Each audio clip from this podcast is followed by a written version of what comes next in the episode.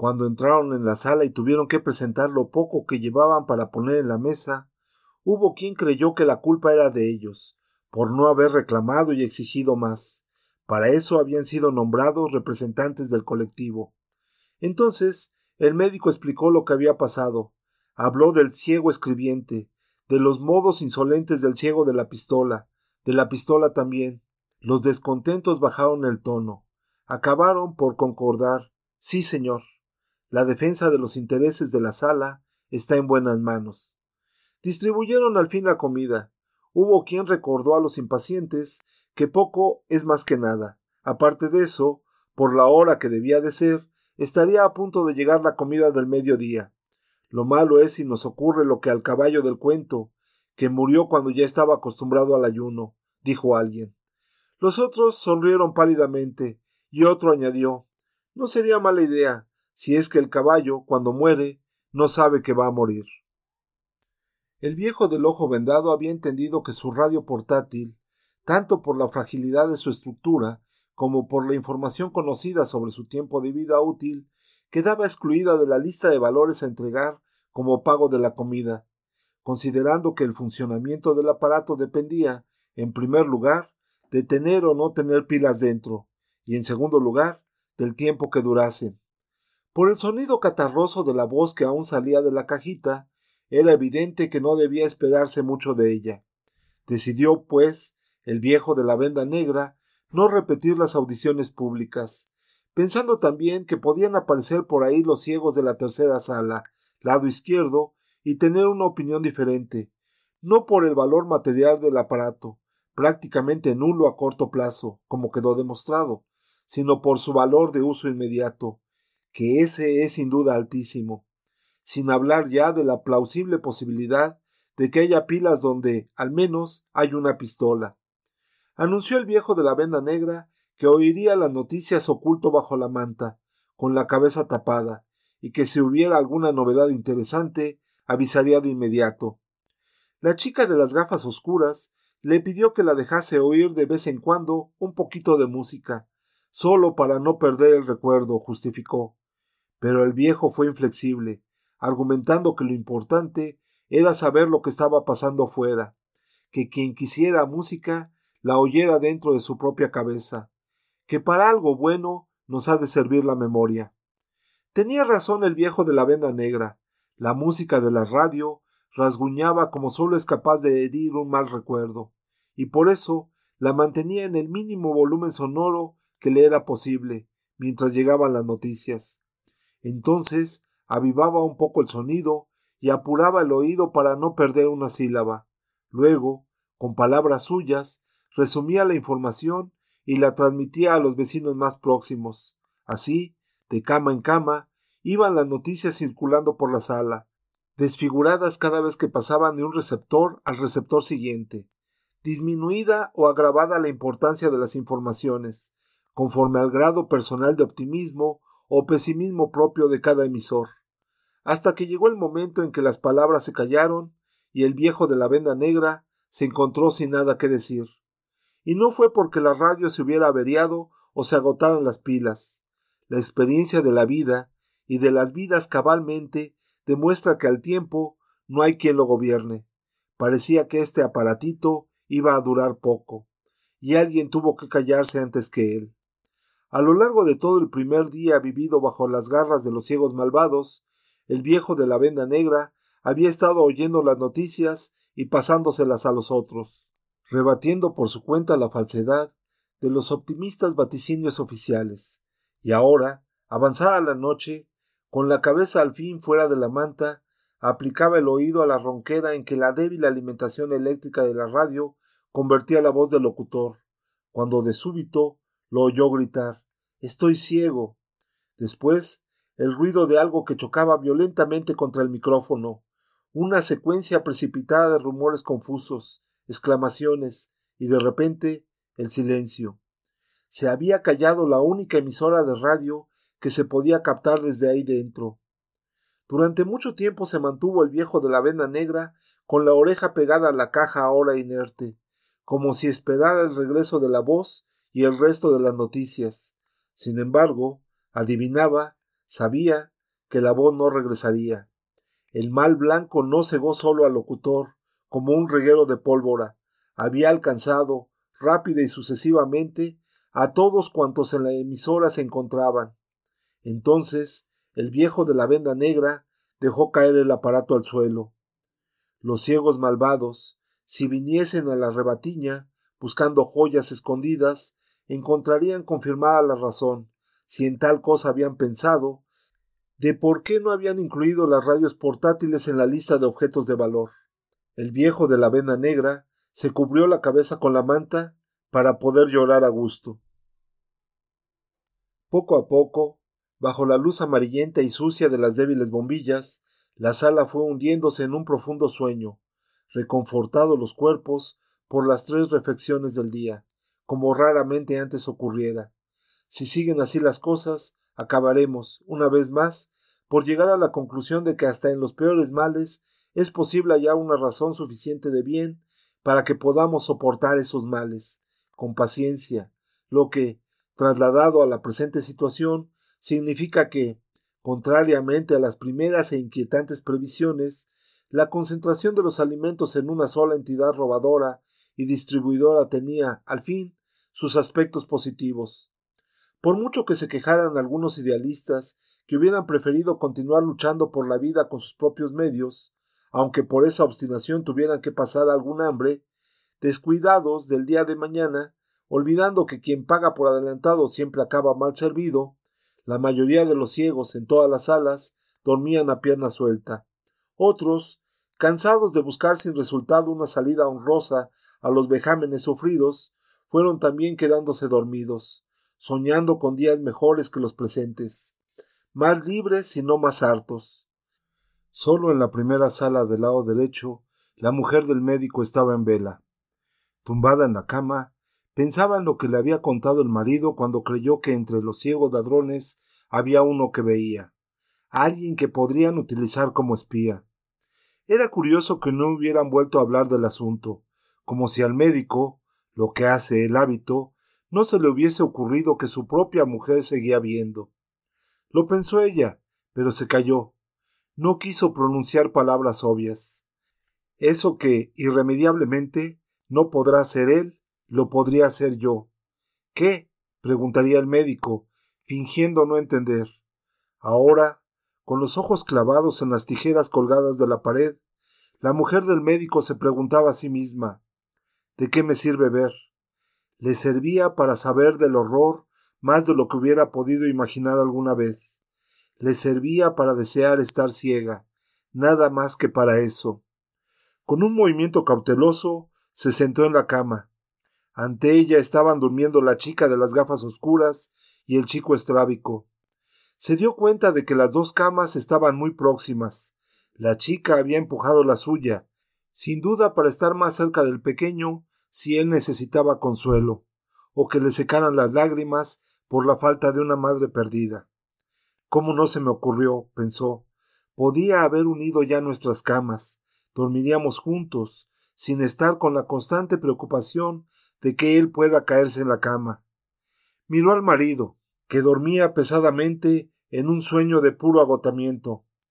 No llegó a decirle que había traído las tijeras, que un día de estos le arreglaría la barba, es trabajo que hasta un ciego puede hacer, siempre que no se acerque demasiado las láminas a la piel. Se dio a sí misma una buena justificación para no hablarle de la tijera. Después vendrían todos los hombres, no haría otra cosa que cortar barbas. Rodó el cuerpo hacia afuera, asentó los pies en el suelo, buscó los zapatos. Cuando iba a calzárselos, se detuvo. Los miró fijamente, después movió la cabeza y sin ruido los dejó en el suelo. Pasó al corredor entre las camas y fue andando lentamente en dirección a la puerta de la sala. Los pies descalzos sentían la inmundicia pegajosa del suelo, pero ella sabía que fuera, en los pasillos, sería mucho peor. Iba mirando a un lado y a otro, por si encontraba algún ciego despierto. Aunque hubiera alguno vigilando, o toda la sala, no tenía importancia con tal de que no hiciese ruido y por más que lo hiciese, sabemos a cuánto obligan las necesidades del cuerpo, que no escogen horas. En fin, Lo que no quería es que el marido se despertara y notase la ausencia a un tiempo aún de preguntarle ¿A dónde vas? que es probablemente la pregunta que más hacen los hombres a sus mujeres. La otra es ¿Dónde has estado? Una de las ciegas estaba sentada en la cama, con la espalda apoyada en la cabecera, la mirada vacía, clavada en la pared de enfrente, sin conseguir alcanzarla. La mujer del médico se detuvo un momento como si dudara tocar aquel hilo invisible que flotaba en el aire, como si un simple contacto pudiera destruirlo irremediablemente.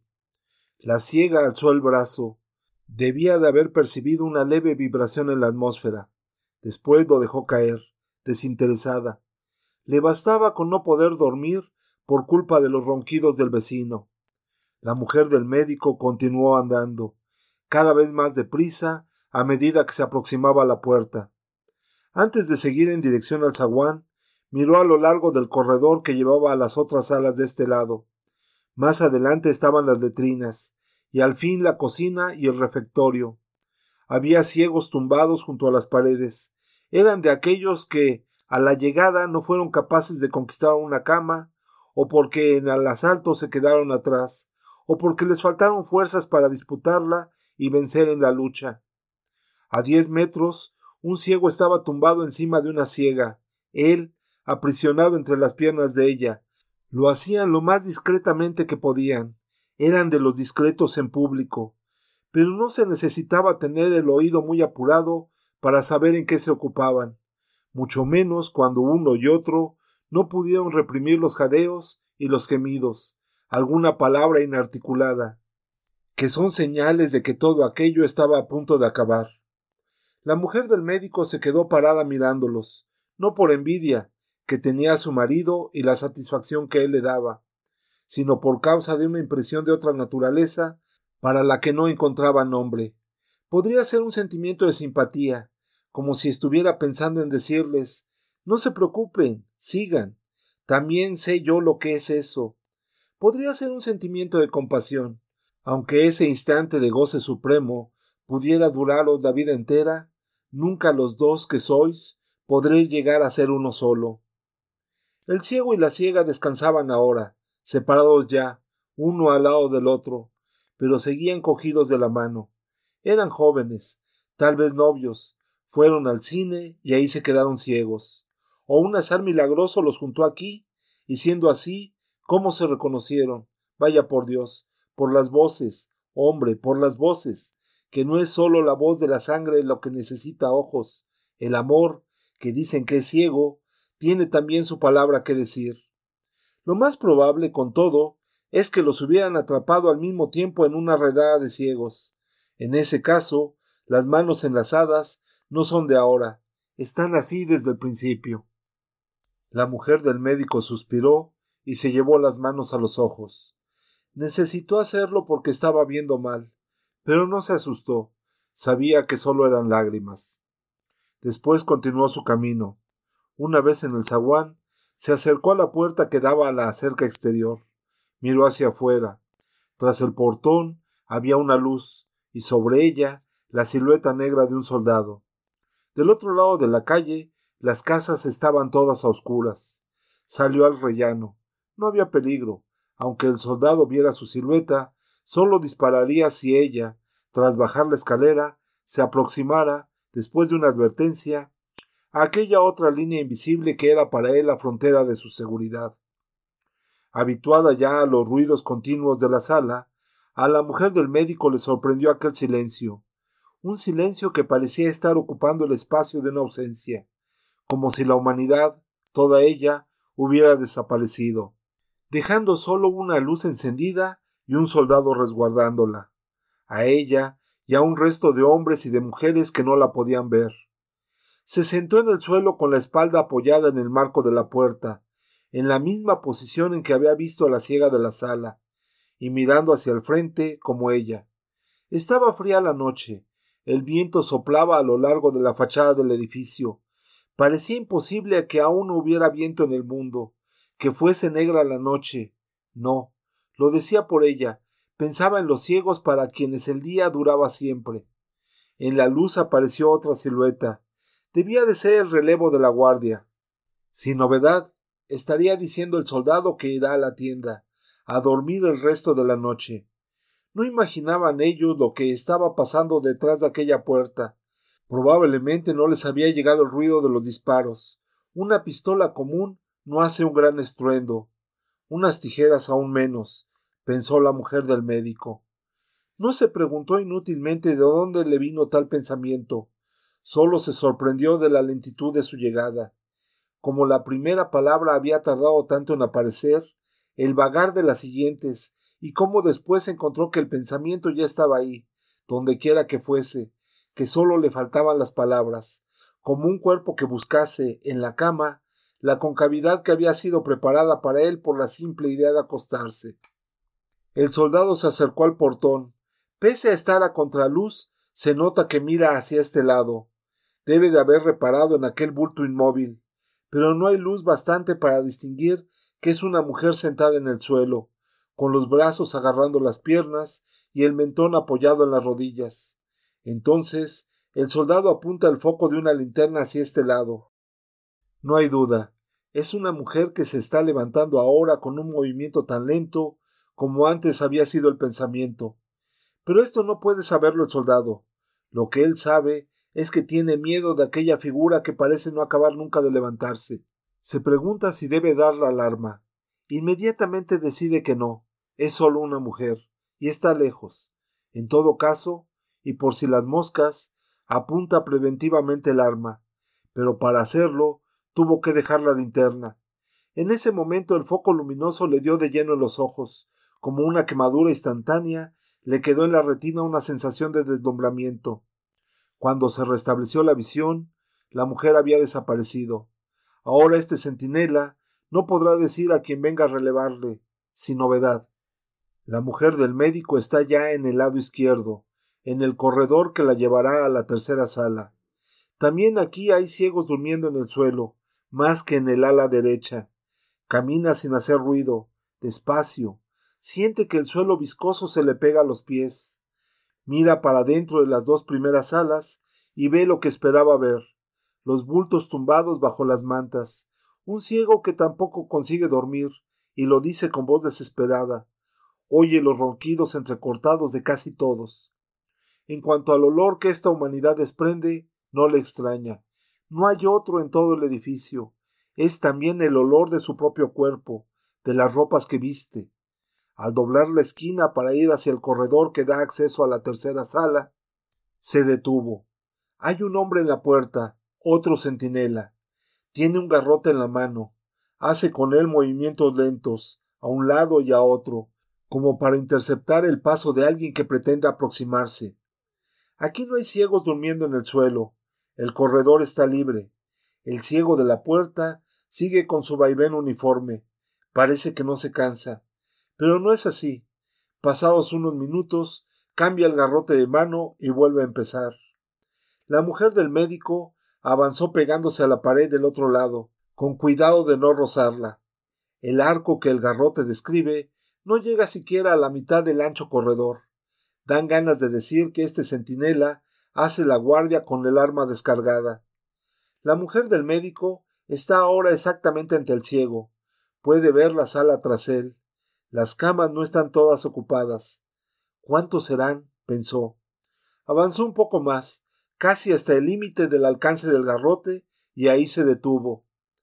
El ciego volvió la cabeza hacia el lado donde ella estaba, como si hubiera percibido algo anormal, un suspiro, un estremecimiento en el aire.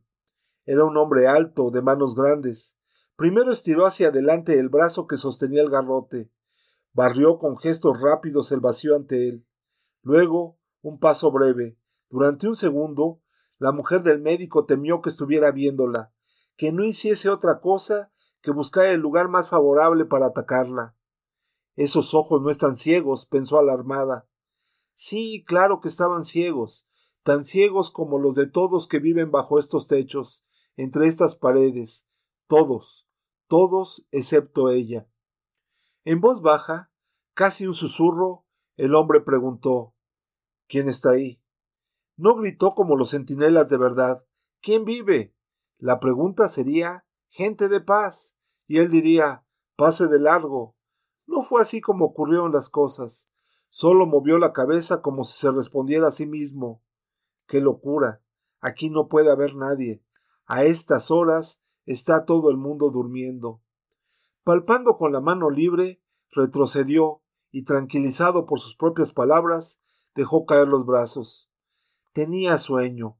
Llevaba mucho tiempo esperando al compañero que viniese a relevarlo, pero para eso era preciso que el otro, a la voz interior del deber, se despertase por sí mismo, que ahí no había despertadores ni manera alguna de usarlos.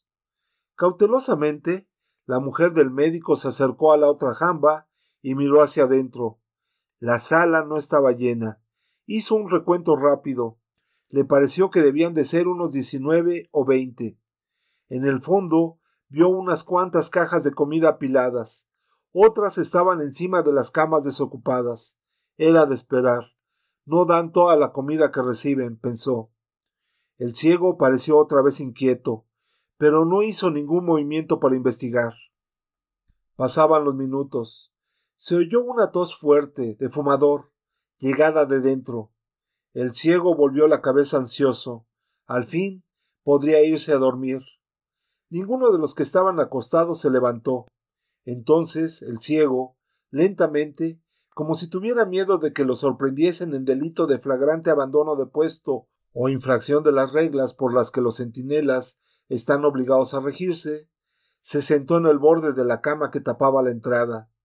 Cabeció aún unos minutos, pero luego se dejó ir en el río del sueño. Lo más seguro es que al hundirse en él pensara no tiene importancia.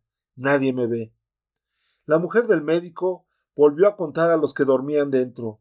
Con este son veinte. Al menos se llevaba de ahí una información segura. No había sido inútil la excursión nocturna. ¿Pero habrá sido solo para esto por lo que he venido? se preguntó a sí misma, y no quiso darse respuesta. El ciego dormía apoyando la cabeza en el marco de la puerta. El garrote había resbalado sin ruido hasta el suelo. Allí estaba un ciego desarmado y sin columnas para derribar. Deliberadamente, la mujer del médico quiso pensar que este hombre era un ladrón de comida, que robaba lo que a los otros pertenecía en justicia, que la hurtaba de la boca de los niños, pero aun pensándolo, no llegó a sentir desprecio, ni siquiera una leve irritación, solo una extraña piedad ante el cuerpo caído, con la cabeza inclinada hacia atrás, el cuello recorrido por venas gruesas. Por primera vez desde que salió de la sala se estremeció. Parecía que las losas del suelo le estaban helando los pies, como si se los quemaran. Ojalá no sea fiebre, pensó. No lo sería, sería solo una fatiga infinita, unas ganas locas de envolverse a sí misma, los ojos, ah, sobre todo los ojos, vueltos hacia adentro, más, más, más, hasta poder alcanzar y observar el interior de su propio cerebro, ahí donde la diferencia entre el ver y el no ver es invisible a simple vista. Lentamente, aún más lentamente, arrastrando el cuerpo, volvió hacia atrás, hacia el lugar al que pertenecía. Pasó al lado de ciegos que parecían sonámbulos, sonámbula también para ellos.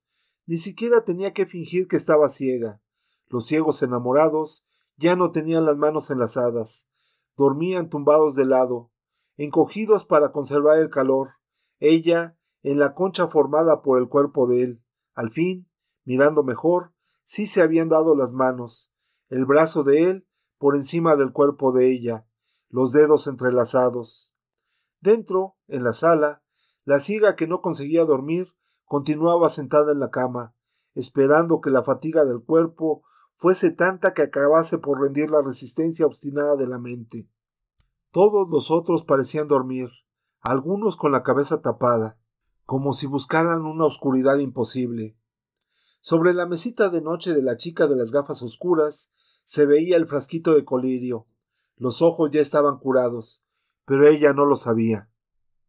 Si el ciego encargado de escriturar las ganancias ilícitas de la sala de los malvados hubiese decidido por efecto de una iluminación esclarecedora de su dudoso espíritu, pasarse a este lado con sus tableros de escribir, su papel grueso y su punzón, sin duda andaría ahora ocupado en redactar la instructiva y lamentable crónica de la magra pitanza y de los muchos sufrimientos de estos nuevos y expoliados compañeros.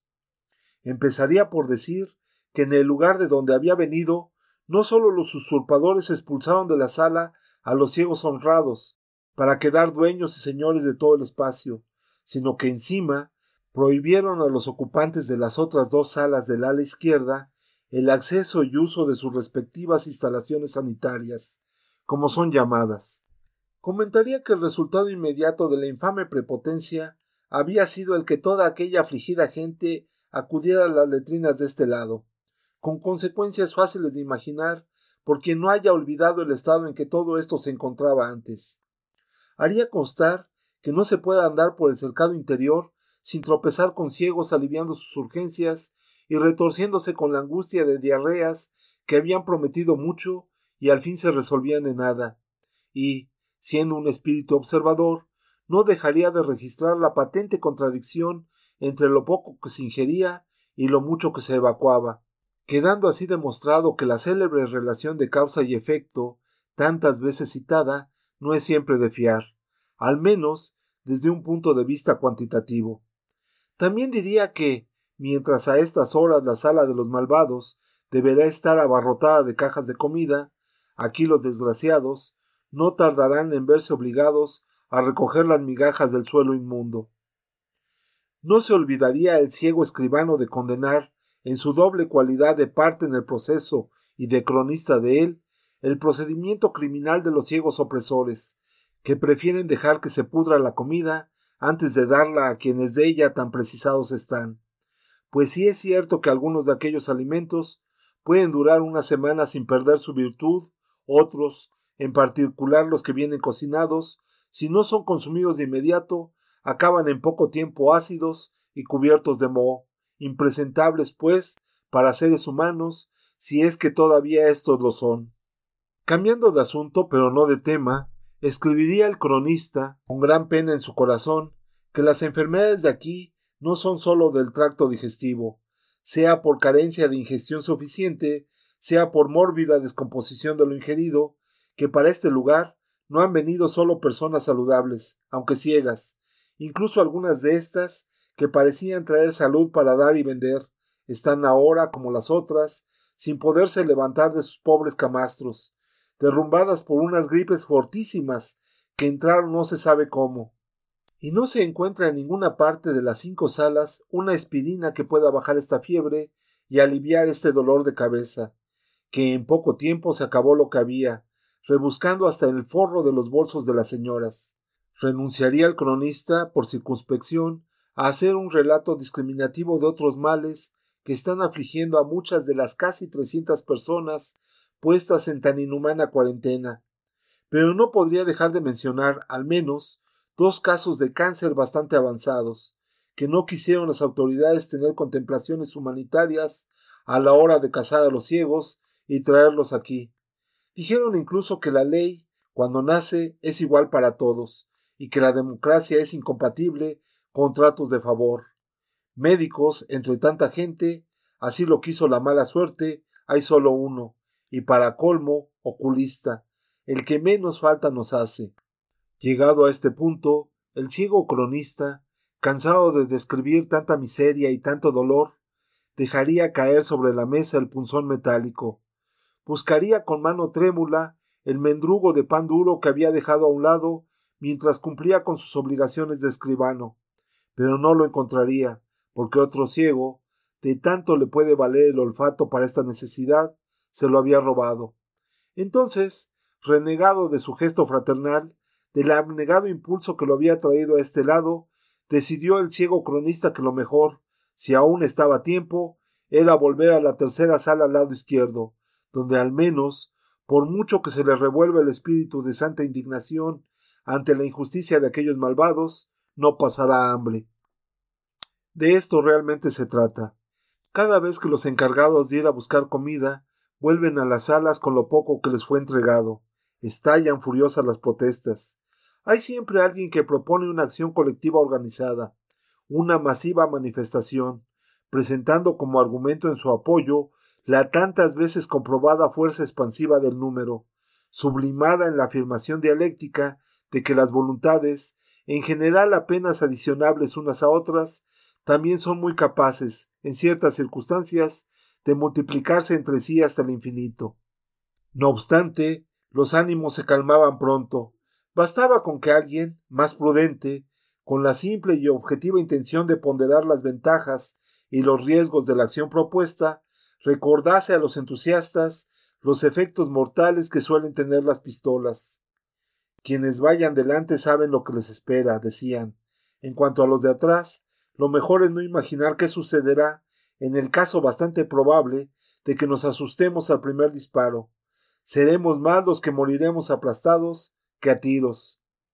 Como solución intermedia, se decidió en una de las salas, y de esa decisión pasaron noticia a las otras, que mandarían a buscar la comida, no a los ya escarmentados emisarios de costumbre, sino a un grupo nutrido de ellos. Manera de decir esta obviamente impropia, unas diez o doce personas que tratarían de expresar coralmente el descontento de todos.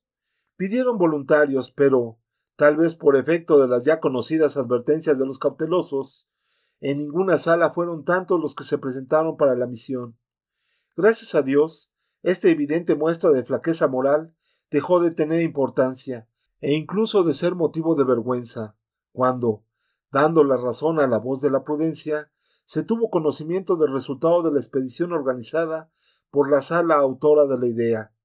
Los ocho valerosos que se presentaron fueron inmediatamente corridos a garrotazos. Y si bien es verdad que solo fue disparada una bala, no es menos cierto que ésta no llevaba la puntería tan alta como las primeras.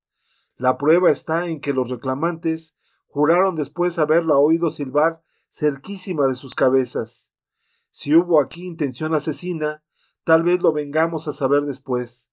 Concédase por ahora al tirador el beneficio de la duda, es decir, que aquel disparo no pasó de ser un aviso, aunque más en serio, o que el jefe de los malvados se equivocó acerca de la altura de los manifestantes por imaginarlos más bajos, o quizá, su posición inquietante, el equívoco fue imaginarlos más altos de lo que realmente eran, caso en el que la intención de matar tendría que ser inevitablemente considerada.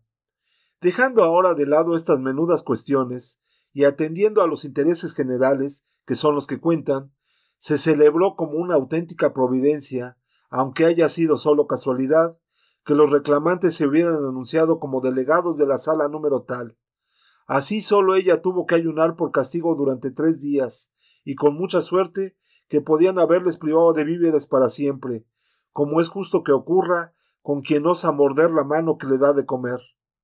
No tuvieron, pues, más remedio los de la sala insurrecta durante esos tres días que andar de puerta en puerta, implorando la limosna de un mendrugo por las almas del purgatorio, y si es posible, adornado con algún condumio. No murieron de hambre, es verdad, pero tuvieron que oír lo que no quisieron. Con ideas de esas bien pueden cambiar de oficio. Si hubiéramos hecho caso de lo que decíais, ¿en qué situación estaríamos ahora? Pero lo peor fue cuando les dijeron Tened paciencia, tened paciencia. No hay palabras más duras de oír, mejor los insultos. Y cuando los tres días de castigo acabaron, y parecía que iba a nacer un día nuevo, se vio que el castigo de la infeliz sala, donde se albergaban los cuarenta ciegos insurrectos, no había acabado, pues la comida que hasta entonces apenas llegaba para veinte, pasó a ser tan poca que ni diez conseguían calmar el hambre. Se puede uno imaginar la revuelta, la indignación, y también, duela a quien duela, que hechos son hechos, el miedo de las salas restantes, que se veían asaltadas por los necesitados, divididas ellas entre el deber clásico de humana solidaridad y la observancia del viejo y no menos clásico precepto de que la caridad, bien entendida, empieza por uno mismo. Estaban así las cosas cuando llegó orden de los malvados para que les fuese entregado más dinero y objetos valiosos, dado que, decían, la comida proporcionada rebasaba con mucho el valor del pago inicial, que, aseguraban, habían calculado con generosidad. Respondieron desconsoladas las alas que no, que no quedaba en sus bolsillos ni un céntimo, que todos sus bienes fueron puntualmente entregados, y que, argumento este en verdad vergonzoso, no sería del todo ecuánime cualquier decisión que deliberadamente dejase de lado las diferencias de valor entre las distintas contribuciones, es decir, con palabras sencillas y de fácil entendimiento, no estaba bien que pagaran justos por pecadores, y por tanto no se debían cortar los alimentos a quienes, probablemente, tendrían todavía un saldo a su favor. Ninguna de las salas, evidentemente, conocía el valor de lo entregado por las restantes, pero cada una imaginaba razones para continuar comiendo cuando a las demás se les hubiese acabado el crédito. Felizmente los conflictos latentes murieron al nacer, porque los malvados fueron terminantes. La orden tenía que ser cumplida por todos. Si había diferencias en la evaluación de lo recaudado, pertenecían al secreto registro del ciego contable. En las salas, la discusión fue encendida, áspera, algunas veces llegó a la violencia. Sospechaban algunos que otros, egoístas y malintencionados, ocultaron parte de sus valores en el momento de la recogida, y que estuvieron, en consecuencia, comiendo a costa de quienes honestamente se habían despojado de todo en beneficio de la comunidad. Alegaban otros, recuperando para uso personal lo que hasta entonces era argumentación colectiva, que lo que entregaron daría para continuar comiendo durante muchos días, en vez de tener que estar ahí sustentando parásitos. La amenaza que los ciegos malvados hicieron al principio de venir a pasar revista a las salas y castigar a los infractores acabó siendo ejecutada dentro de cada una. Ciegos buenos contra ciegos malos, malvados también. No se encontraron riquezas estupendas, pero fueron descubiertos aún unos cuantos relojes y anillos, más de hombre que de mujer. En cuanto a los castigos de la justicia interna, no pasaron de unos tortazos al azar, unos débiles puñetazos mal dirigidos. Lo que más se oyó fueron insultos, alguna frase perteneciente a una antigua retórica acusatoria. Por ejemplo, serías capaz de robar a tu propia madre. Imagínense, como si una ignominia así y otras de mayor consideración para ser cometidas tuvieran que esperar al día en que toda la gente se quedara ciega y, por haber perdido la luz de los ojos, perder también el faro del respeto. Los ciegos malvados recibieron el pago con amenazas de duras represalias, que por suerte luego no cumplieron. Se pensó que por olvido, cuando lo cierto es que andaban ya con otra idea en la cabeza, como no tardará en saberse. Si hubiesen ejecutado sus amenazas, nuevas injusticias vendrían a agravar la situación acaso con consecuencias dramáticas inmediatas, porque dos alas, para ocultar el delito de retención de que eran culpables, se presentaron en nombre de otras, cargando a las alas inocentes con culpas que no eran suyas, pues alguna era tan honesta que lo habían entregado todo el primer día. Felizmente, para no tener tanto trabajo, el ciego contable había resuelto escriturar aparte, en una sola hoja de papel, las distintas nuevas contribuciones, y eso los salvó a todos, tanto inocentes como culpables, porque sin duda la irregularidad fiscal le habría saltado a los ojos y lo hubiera llevado a las respectivas cuentas. Pasada una semana, los ciegos malvados mandaron aviso de que querían mujeres. Así, simplemente, tráiganos mujeres. Esta inesperada, aunque no del todo insólita exigencia, causó la indignación que es fácil imaginar. Los aturdidos emisarios que vinieron con la orden volvieron de inmediato para informar que las alas, las tres de la derecha y las dos de la izquierda, sin exceptuar siquiera a los ciegos y ciegas que dormían en el suelo, habían decidido, por unanimidad, no acatar la degradante imposición, objetando que no podía rebajarse hasta ese punto la dignidad humana, en ese caso femenina, y que si en la tercera sala al lado izquierdo no había mujeres, la responsabilidad, si la había, no les podía ser atribuida. La respuesta fue corta y seca. Si no nos traen mujeres, no comen. Humillados, los emisarios regresaron a las salas con la orden. O van allá, o no nos dan de comer. Las mujeres solas, las que no tenían pareja o no la tenían fija, protestaron inmediatamente No estaban dispuestas a pagar la comida de los hombres de las otras con lo que no tenían entre las piernas. Una de ellas tuvo incluso el atrevimiento de decir, olvidando el respeto que a su sexo debía, yo soy muy señora de ir ahí, pero en todo caso será en beneficio propio, y si me apetece, me quedo a vivir con ellos, así tengo cama y mesa asegurada. Con estas inequívocas palabras lo dijo, pero no pasó a los actos subsecuentes, porque pensó a tiempo lo que sería aguantar sola el furor erótico de veinte machos desbocados que, por la urgencia, parecían estar ciegos de celo. No obstante, esta declaración así, livianamente proferida en la segunda sala al lado derecho, no cayó en saco roto. Uno de los emisarios, con especial sentido de la oportunidad, propuso de inmediato que se presentasen voluntarias para el servicio, teniendo en cuenta que lo que se hace por voluntad propia cuesta en general menos que lo que se hace por obligación. Solo cierta cautela, una última prudencia, le impidió coronar su llamado con el conocido proverbio sarna con gusto no pica. Incluso así, las protestas estallaron apenas acabó de hablar. Saltaron las furias de todos los lados. Sin dolor ni piedad, los hombres fueron moralmente arrasados. Les llamaron chulos, proxenetas, alcahuetes, vampiros, explotadores, según la cultura, el medio social y el estilo personal de las justamente indignadas mujeres. Algunas de ellas se declararon arrepentidas por haber cedido, por pura generosidad y compasión, a las solicitudes sexuales de sus compañeros de infortunio, que tan mal se lo agradecían ahora, queriendo empujarlas a la peor de las suertes. Los hombres intentaron justificarse, que no era eso, que no dramatizasen, qué diablo, que hablando se entiende la gente, fue solo porque la costumbre manda pedir voluntarios en las situaciones difíciles y peligrosas, como esta sin duda lo es. Estamos todos en peligro de morir de hambre, vosotras y nosotros.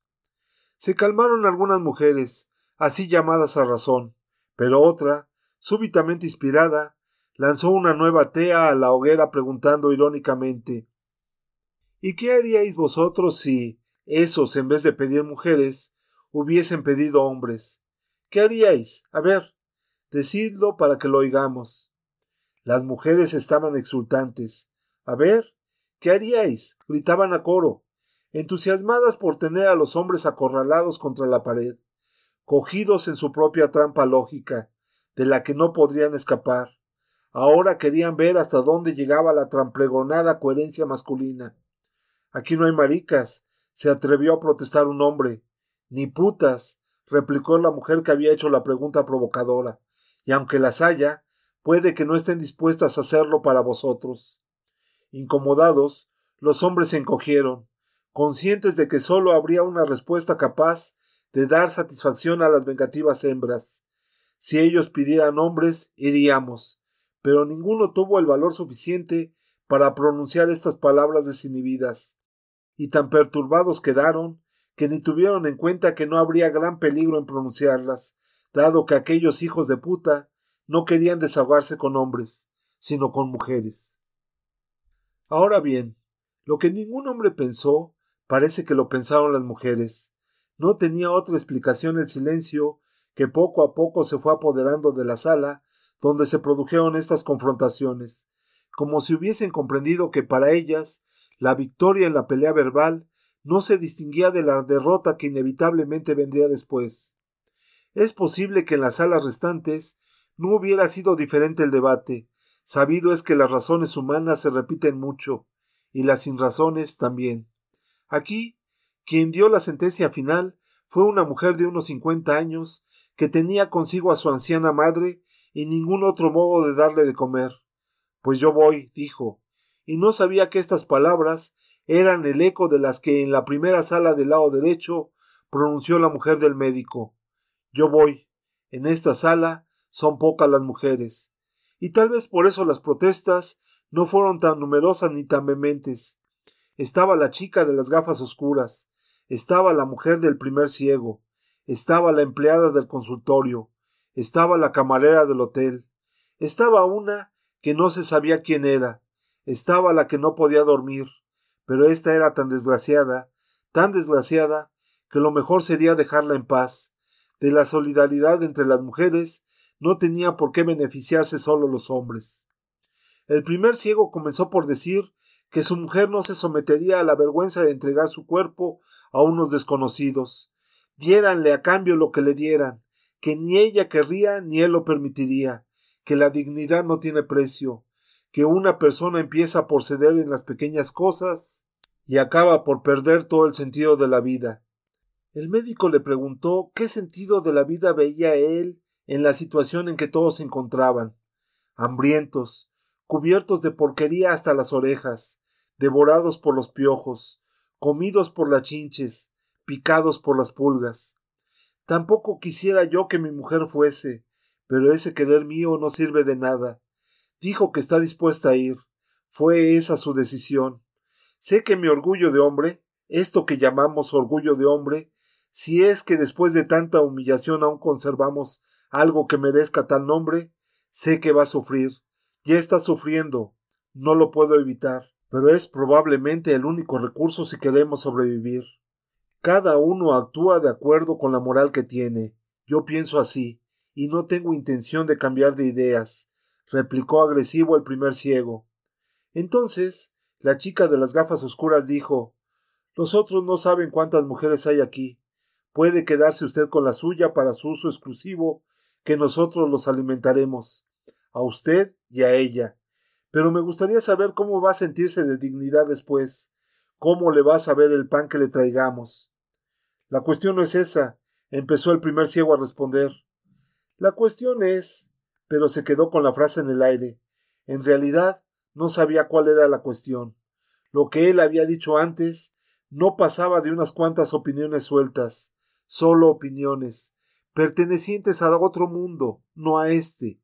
Lo que él tendría que hacer, eso sí, era alzar las manos al cielo y agradecer la suerte de que las vergüenzas se quedan en casa, por así decirlo, en vez de soportar el vejamen de saberse sostenido por las mujeres de los otros. Por la mujer del médico, para ser preciso y exacto, porque las restantes, exceptuando a la chica de las gafas oscuras, soltera y libre, de cuya vida disipada ya tenemos información más que suficiente, si tenían maridos no estaban ahí. El silencio que siguió a la frase interrumpida parecía esperar a que alguien aclarase definitivamente la situación. Por eso no tardó mucho en hablar quien tenía que hacerlo, la mujer del primer ciego, que dijo sin que le temblase la voz Soy como las otras, y lo que ellas hagan, lo haré yo. Solo harás lo que yo diga, interrumpió el marido. Déjate de ejercer tu autoridad, que aquí no te sirve de nada. Estás tan ciego como yo. Eso es una indecencia. En tu mano está no ser indecente. A partir de ahora no comas. Esta fue la cruel respuesta, inesperada en persona, que hasta ese momento se había mostrado dócil y respetuosa con su marido. Se oyó una brusca carcajada. Era la camarera de hotel. Vaya si comerá. Pobrecillo. ¿Qué va a hacer si no? De repente, la risa se convirtió en llanto. Las palabras cambiaron. ¿Qué vamos a hacer? dijo. Era casi una pregunta. Una pregunta apenas resignada para la que no existía respuesta como un desalentado movimiento de cabeza, tanto así que la empleada del consultorio le repitió ¿Qué vamos a hacer? La mujer del médico alzó los ojos hacia las tijeras colgadas de la pared. Por la expresión de ellos, se diría que estaban haciéndole la misma pregunta, a no ser que buscasen una respuesta a la pregunta que las tijeras devolvían ¿Qué quieres hacer conmigo?